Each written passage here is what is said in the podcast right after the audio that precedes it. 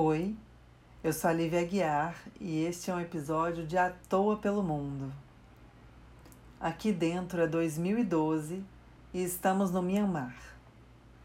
Bagan, a velha, a nova e a outra.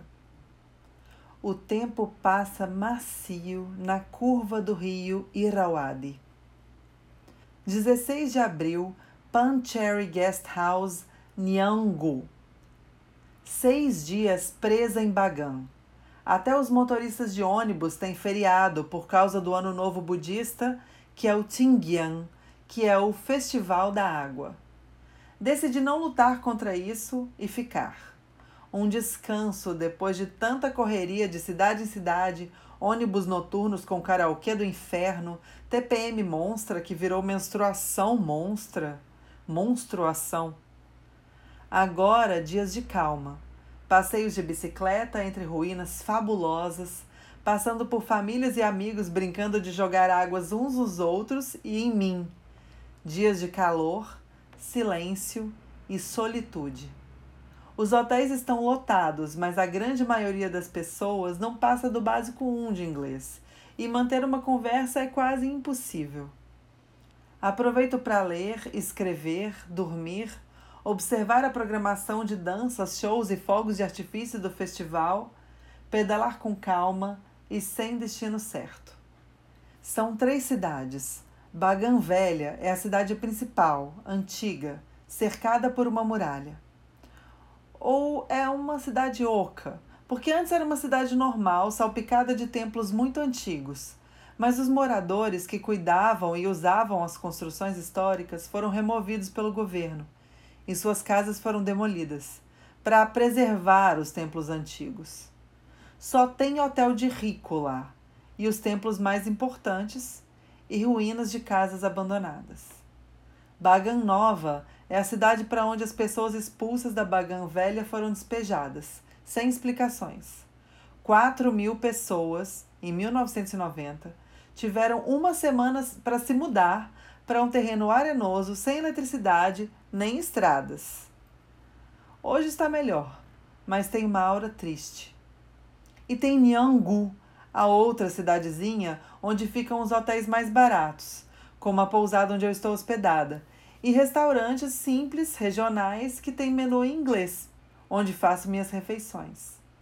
Aqui tem mais cara de cidade viva do que as Bagãs, a velha e a nova e é entre essas três povoações que ficam os templos mais legais de se visitar. A planície dos templos fica na curva do rio Irauadi, o grande rio do Myanmar. É um campo enorme, salpicado de templos piramidais, pagodas cônicas de torres altíssimas, templões grandes com várias salas e os caminhos entre eles, inesgotáveis todo nascer e pôr do sol é um espetáculo. Eu sinto que eu sempre falo dos entardeceres laranjas, dessa certeza diária por aqui. Mas é que a beleza deles no Sudeste Asiático é extraordinária, especialmente na estação da seca, que é agora. Terra do sol ardente. É a poeira no ar que tinge os raios, poeira da terra seca, das queimadas, da rocha dos templos que dilata e contrai até esfarelar. Por isso, acordo quando ainda está escuro. Depois eu durmo, ao meio-dia, quando o calor não permite fazer mais nada. A melhor soneca foi ontem, em um dos templos vazios. As construções mais importantes de Bagan foram reformadas sem qualquer preocupação com preservação histórica ou restauração do original. Esse governo do Myanmar parece uma mistura de sadismo com violência, apagamento da memória e burrice. Bem o que costumam ser os governos autoritários. Os templos históricos estão hoje cobertos de azulejos, espelhinhos, plástico, ainda são bregas. E estão lotados de fiéis colando folhas de ouro em estátuas de Buda, fotografando com flash, rezando, meditando, conversando alto, fazendo seus desejos de ano novo, afinal, são templos importantes para o budismo. Todo mundo birmanês e eu, mais alta que todos, me destaco. Sou atração turística também. Devo estar no álbum de fotos de metade das famílias que foram para Bagan nesse ano novo.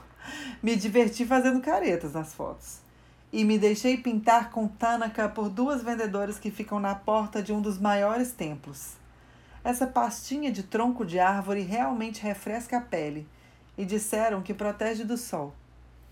Não sinto necessidade nenhuma de insistir em visitar os templos famosos. Fui a dois e já basta. São quatro mil nesse pedacinho de terra. Os melhores para mim são os que são grandes o suficiente para ter um terraço no terceiro andar, camarote para ver o sol no horizonte espetado de torres e pequenos o suficiente para não atrair quem está passando por aqui com pressa.